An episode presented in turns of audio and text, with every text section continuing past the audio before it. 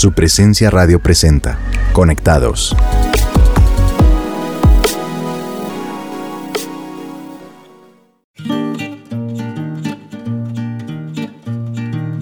Hola a todos y bienvenidos a todos nuestros oyentes de su presencia radio. Qué bueno que estén conectados nuevamente con nosotros. Mi nombre es Leonardo Forero y como es habitual estoy con Mónica Mateus. Hola Moni. Hola Leo, ¿cómo estás? Y todos nuestros oyentes de este programa que se llama Conectados de su presencia radio. Estamos muy felices de estar nuevamente con ustedes. Así es, y comenzamos con nuestro tema de hoy. Quiero hacerte una pregunta.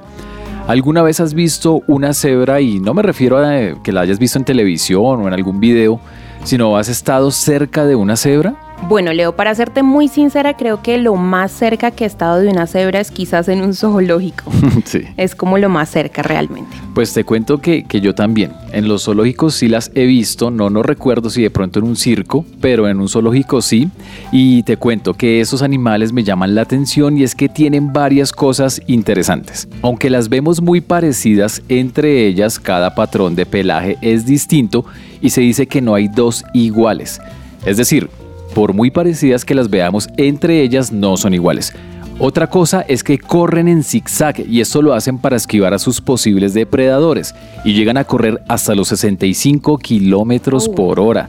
Son veloces, una velocidad que también les permite escapar de cualquier enemigo que se presente. Y bueno, te tengo otra pregunta. Esta es interesante. ¿Las cebras son blancas con rayas negras o por el contrario, son negras con rayas blancas? Es una pregunta que ha rondado durante muchos años, durante muchos siglos, pero en mi opinión yo creo que son negras con rayas blancas. ¿Y qué estarán pensando nuestros oyentes? ¿Será que son negras con rayas blancas o blancas con rayas negras? Bueno, la verdad es que las cebras son animales negros con rayas blancas. Muy bien. Ay, le atiné. porque en el embrión se puede ver que su primera pigmentación es oscura antes que desarrollen las rayas blancas. Bueno, y siguiendo con el tema de las rayas, hay una expresión que se está volviendo muy popular en Bogotá para nuestros oyentes en Latinoamérica e internacionalmente, aquí en Colombia, y es la famosa frase, esta persona está rayada. Está rayada. Sí, está rayada. Pero realmente, ¿qué significa esto? ¿Mm?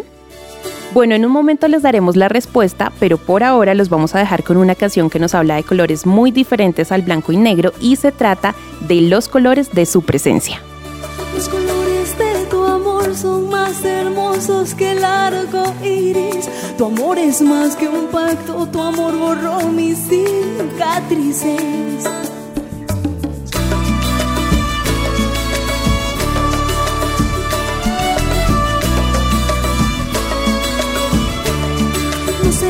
Yo igual si tus ojitos no me miraran. No sería yo igual si esta canción contigo danzara. Tómame, Señor, tómame de la mano. Llévame al compás, al compás que pone tu abrazo. Tómame, Señor, tómame de la mano. Llévame al compás, al compás que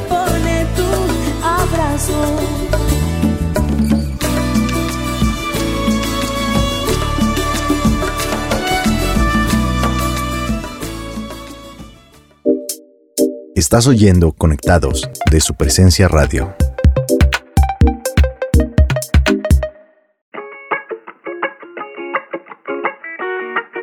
Estamos de regreso en Conectados y retomamos la pregunta, ¿qué significa estar rayados? O esa expresión, esta persona está rayada.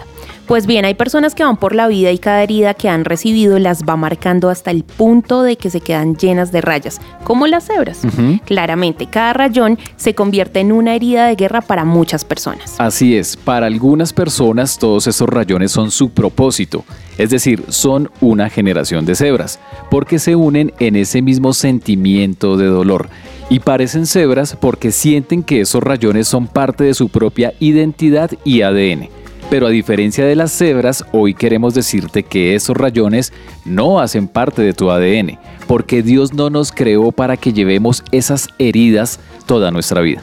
Los rayones son heridas profundas, surcos en nuestras emociones y adicionalmente son esas heridas que sangran, de pronto no físicamente, pero sí emocionalmente. Y mira, cuando decimos que estamos rayados es porque tenemos algo en contra de alguien o algo. Sin darnos cuenta vamos por la vida recibiendo ataques, puñaladas y empezamos a tener estos rayones creyendo que son parte de nuestra identidad como las cebras, y estamos creando una generación de personas rayadas como si fuera algo normal, y peor aún, con sed de venganza. Entonces veamos lo que dice la Biblia respecto a la venganza en Romanos 12, 19. Queridos amigos, nunca tomen venganza, dejen que se encargue la justa ira de Dios, pues dicen las escrituras, yo tomaré venganza, yo les pagaré lo que se merecen, la venganza es mía, dice el Señor. Según la Biblia es claro que no somos una generación de cebras, Dios no nos creó así. Esto que está pasando es un ataque del enemigo a cada persona y a la iglesia que es la familia de Dios. En Lucas 11:17 leemos, Jesús conocía sus pensamientos, así que dijo, todo reino dividido por una guerra civil está condenado al fracaso. Una familia dividida por peleas se desintegrará. El enemigo sabe que una familia dividida no prospera. El enemigo es padre de toda mentira y está confundiendo a las personas en su mente. Así es, Juan 8:44 dice, pues ustedes son hijos de su padre, el diablo, y les encanta hacer las cosas malvadas que él hace. Él ha sido asesino desde el principio y siempre ha odiado la verdad, porque en él no hay verdad. Cuando miente, actúa de acuerdo con su naturaleza porque es mentiroso y el padre de toda mentira. Wow, es fuerte y contundente. Justamente eso. Esta generación de cebras, espiritualmente hablando, va hacia un camino de destrucción. Primero porque buscan justicia en la iglesia y al no encontrarla, pues se van y con el tiempo se alejan de Dios. El enemigo los está llevando a la apostasía. Parece una palabra fuerte, pero es que apostasía, según su significado, es la renuncia que hace una persona de sus creencias religiosas y abandono de la religión a la que pertenece. Y en Timoteo 4.1 al 2 leemos, Ahora bien, el Espíritu Santo nos dice claramente que en los últimos tiempos algunos se apartarán de la fe verdadera, seguirán sus espíritus engañosos y enseñanzas que provienen de demonios. Estas personas son hipócritas y mentirosas y tienen muerta la conciencia.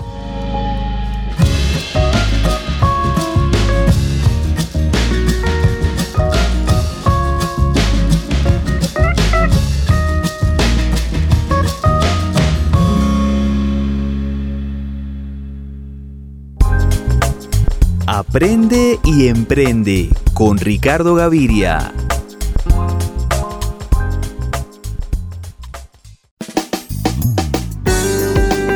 Ser emprendedor no es fácil en tiempos normales, y mucho menos en tiempos de crisis. Si tu negocio está pasando por momentos difíciles, es importante que te enfoques en lo que puedes controlar cómo reducir gastos, buscar nuevas oportunidades de negocio y adaptar tu modelo de negocio en los tiempos difíciles. Aquí te comparto algunos consejos para ayudarte a navegar por estos tiempos que a veces pueden sonar inciertos. Primero, reduce tus gastos fijos y paga tus deudas. Lo primero que debes hacer cuando estás pasando por momentos difíciles es revisar tus gastos y reducir los que no son esenciales.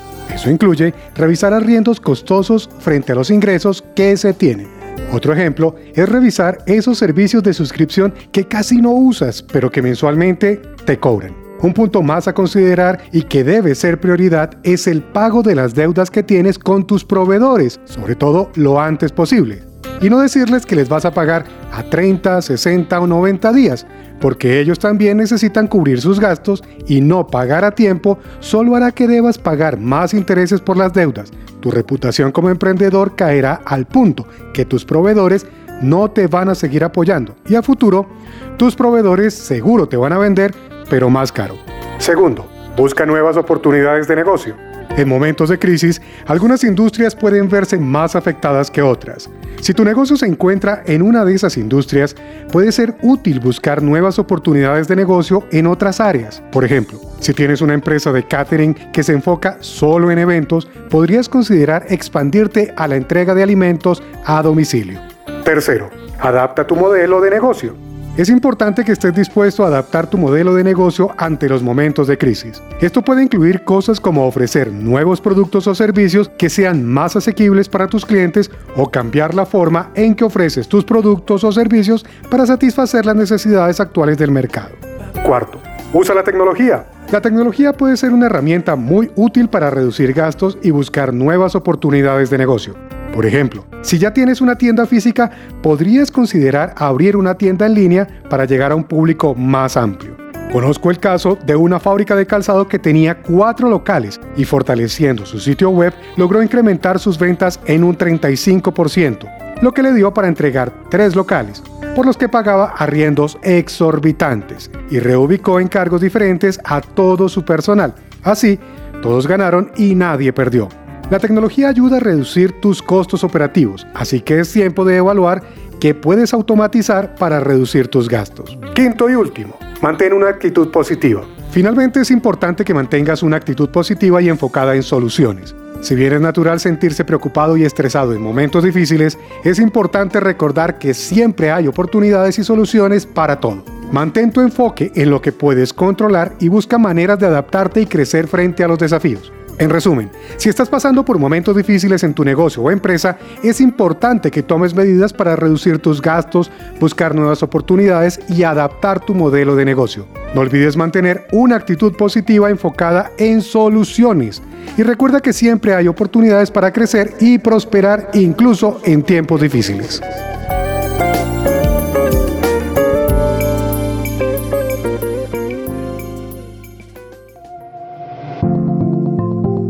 Seguimos en Conectados.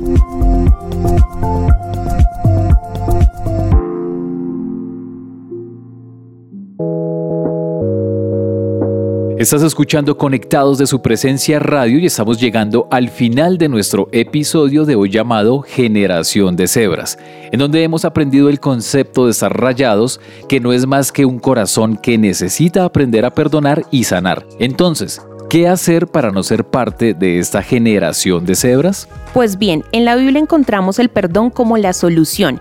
En Efesios 4:32 leemos, por el contrario, sean amables unos con otros, sean de buen corazón y perdónense unos a otros tal como Dios los ha perdonado a ustedes por medio de Cristo. Y en Efesios 4:3, hagan todo lo posible por mantenerse unidos en el Espíritu y enlazados mediante la paz. O lo que dice Mateo 6:15, pero si te niegas a perdonar a los demás, tu Padre no perdonará tus pecados. Entonces vamos a orar teniendo en cuenta estos consejos finales. Lo primero es reconocer que necesitamos perdonar a quienes debemos perdonar. Lo segundo es que vamos a renunciar a todo lo que tomó derecho en nuestra vida por culpa de nuestra falta de perdón, como por ejemplo la rabia, la sed de venganza y la amargura. Y por último vamos a dejar que Dios sea quien sane nuestro corazón, dándonos de su paz, amor y alegría. Entonces ahora, estimado oyente, queremos que tomes un espacio, cierres tus ojos y te unas a nosotros en esta oración. Amado Dios, hoy te queremos pedir que nos muestres eso que necesitamos perdonar y que también traigas a nuestra mente esos nombres de las personas concretamente que debemos perdonar. Bien sea desde nuestra niñez, desde nuestra adolescencia, que seas tú revelándonos eso que nuestro corazón desea perdonar. Padre Santo, también queremos pedirte que nosotros no seamos una generación de cebras, que estemos sumergidos en el dolor, que estemos sumergidos en la amargura, que estemos sumergidos en la envidia y que nuestros pensamientos de continuo sean de fracaso, sean de pelea o sean de contienda. Tú quieres lo mejor para nosotros y tú quieres que nosotros seamos una generación victoriosa, una generación diferente, una generación que marque la diferencia en medio de una sociedad que está dispuesta también a seguirte a ti te pedimos que seas tú quien sanes nuestro corazón, sanes nuestras emociones. Te pedimos, Espíritu Santo de Dios, que nos llenes con todo el fruto de tu Espíritu Santo, que seas tú dándonos tu paz, tu amor, tu alegría y tu gozo. En el nombre de Jesús. Amén. Si quieres ser parte de un grupo de conexión en nuestra iglesia, el lugar de su presencia, puedes comunicarte al 601-746-0202 o por la página web www.supresencia.com en la pestaña de Conéctate. Allí encontrarás más información. Y si te gustó este episodio, búscanos como Conectados de Su Presencia Radio y suscríbete a nuestro podcast en tu plataforma digital favorita. También puedes buscarnos en supresenciaradio.com. Gracias, Gracias por, por escucharnos. escucharnos. Rompo las cadenas del temor que me ataba. Renuncié a creer todas las mentiras. Oh, mi posición asumo mi situación le hablo tú me has dado la autoridad. La palabra de Dios en mi boca todo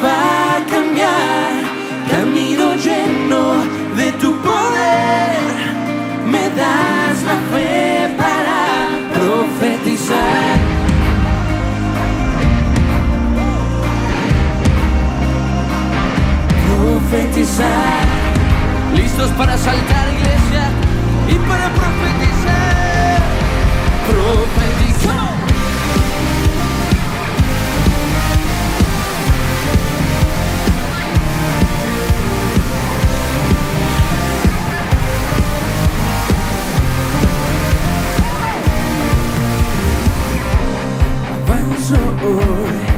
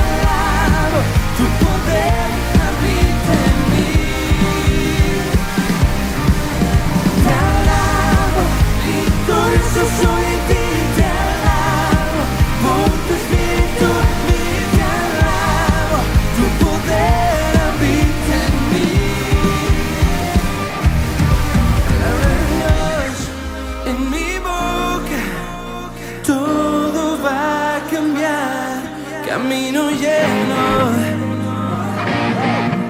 Me das la fe para pisar.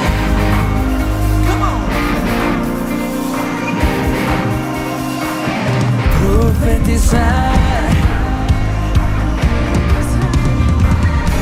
Levántese ahora, profetizar.